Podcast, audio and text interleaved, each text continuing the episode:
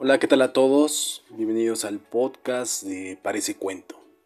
Podcast dedicado a la psicología y al placer que causa la lectura. Hoy hablaremos de la depresión infantil a colación de este día del niño que acaba de pasar.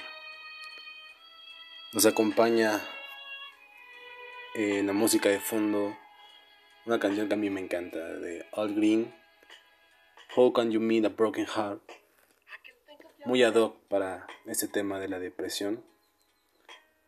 Nos acompañará también en esta reflexión uno de los libros emblemáticos de la literatura, el famosísimo, el traducido de manera universal, El Principito de Antoine Saint-Exupéry, nombre de escritor bastante difícil de pronunciar.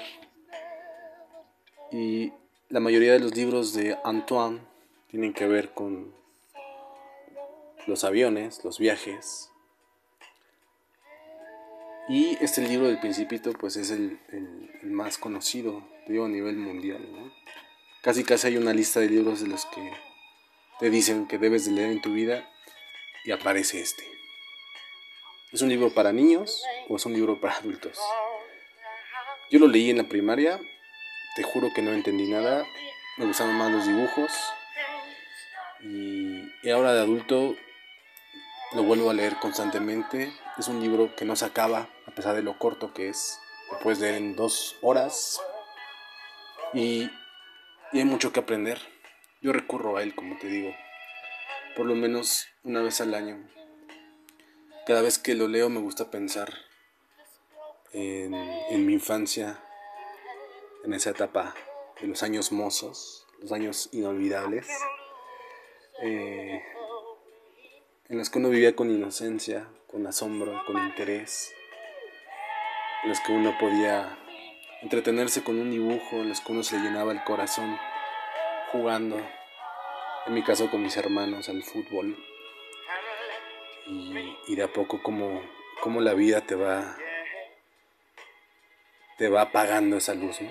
Entonces, así yo creo que el principito fue descubriendo cuando llegaba a, a los planetas y se encontraba a personajes banales. Y esos personajes somos nosotros. Somos como ese rey, como ese borracho, como ese vanidoso, como ese contador, como ese trabajador, casi un esclavo.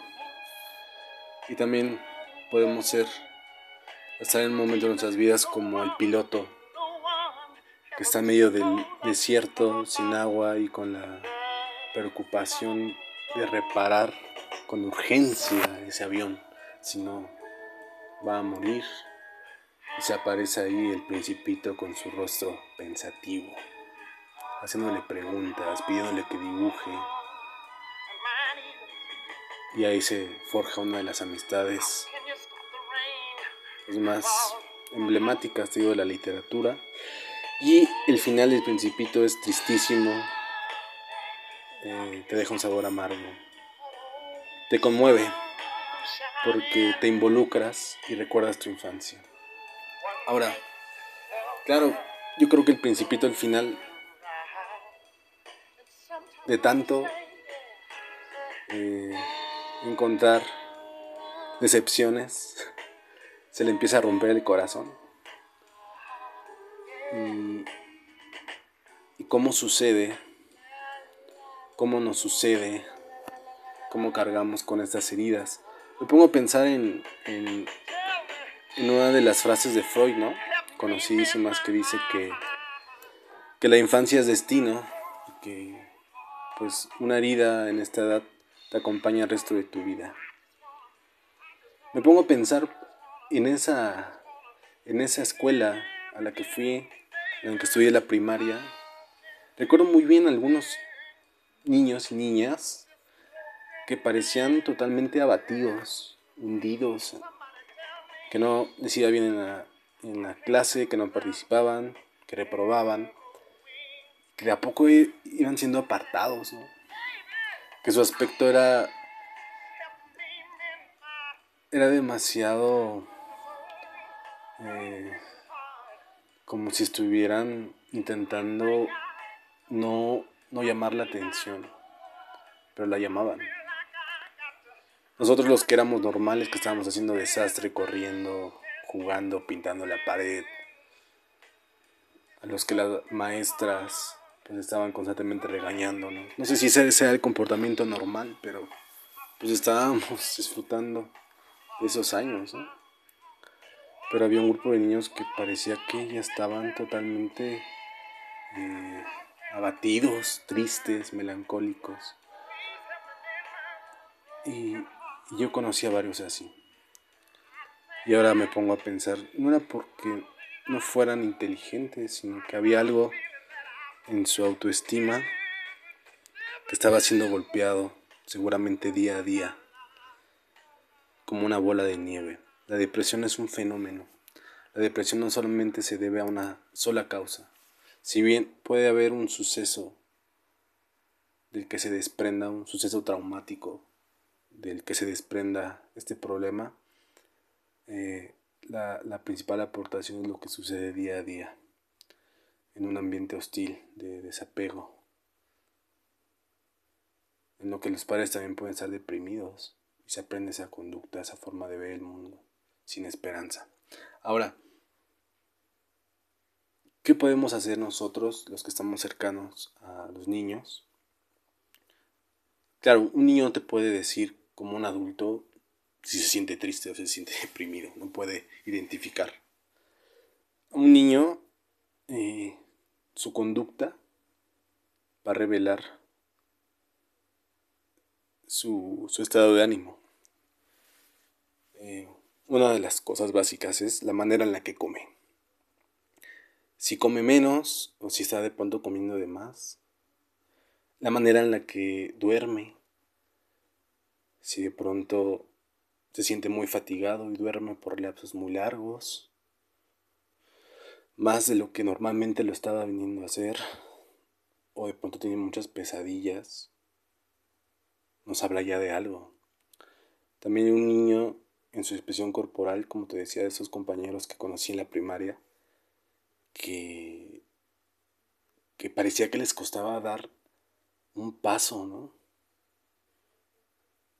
Eh, caminar, correr.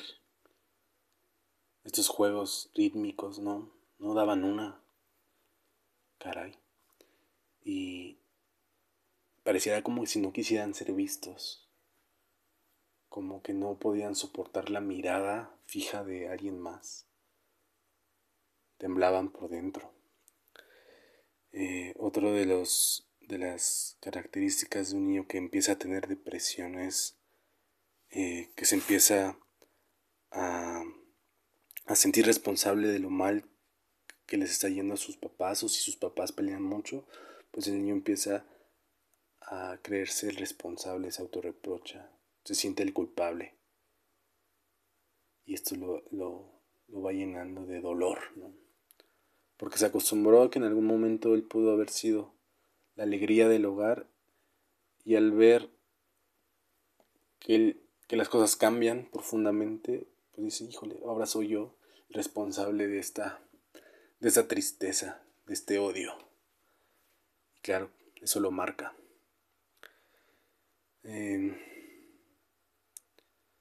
sobre todo donde los adultos debemos prestar mucha atención es que si el niño empieza a mostrar interés por temas cercanos a la muerte, o empieza hace referencia a un deseo de, no vivir más, pues es ahí cuando un adulto debe hacer algo con urgencia, una contención, no dejarlo solo y buscar ayuda profesional.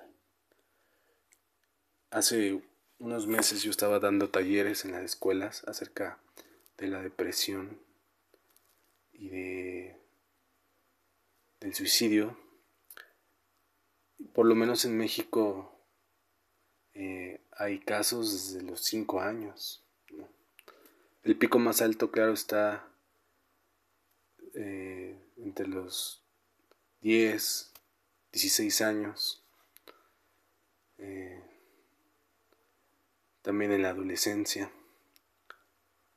hay muchos motivos para que un niño se deprima. Es como una bola de nieve. El niño empieza a sentirse incapaz y se va reforzando este sentimiento de, de incapacidad por parte de los padres, no lo apoyan.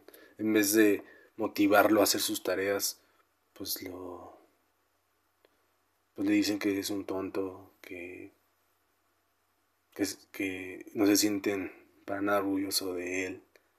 Pues el niño se empieza a enfrascar en pensamientos de que sí, sí soy así, soy, no puedo, no puedo aprender. Es como una desesperanza aprendida, que queda marcada, que queda sujetada a su espalda, a su cabeza por toda su vida. Y que ya en la, en la etapa adulta pues se puede traducir en alcoholismo, en muchos problemas se derivan de la depresión.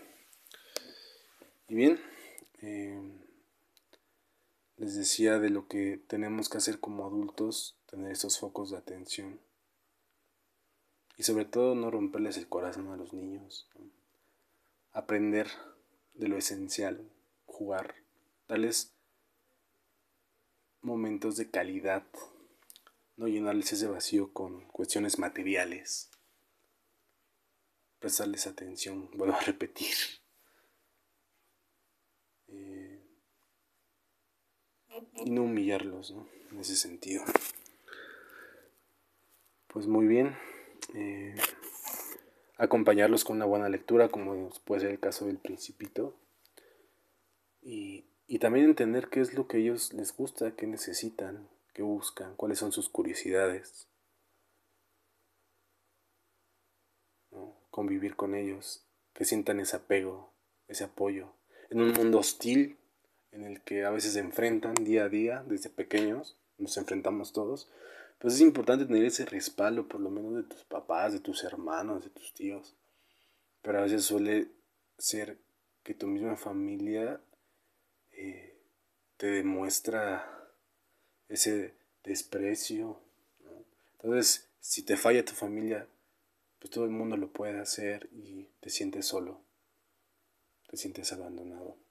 Así como nuestro personaje de, del principito, si lo leen, lo pueden entender es lo que le pasa. Sobre todo esa relación que tiene el personaje con la rosa que debe de cuidar y el cordero. Aquí es, aquí es donde quiero que presten atención porque ahí nos dice algo, es difícil a las primeras lecturas como agarrarle el rollo a eso, pero lleva un mensaje muy, muy complejo en esa relación. Pues eh, te agradezco el tiempo que me prestaste para, para escucharme.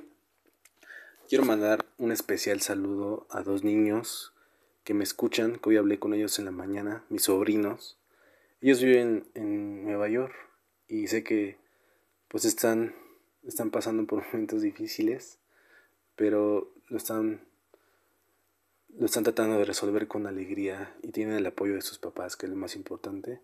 También quiero que sepan que su familia, su tío, los quiere mucho y pronto, pronto nos veremos. Sigan leyendo, sigan aprendiendo, sigan sonriendo y cuiden mucho ese corazón. Eh, pues muchas gracias, saludos a todos, nos vemos en el próximo capítulo de Parece Cuento. Bye.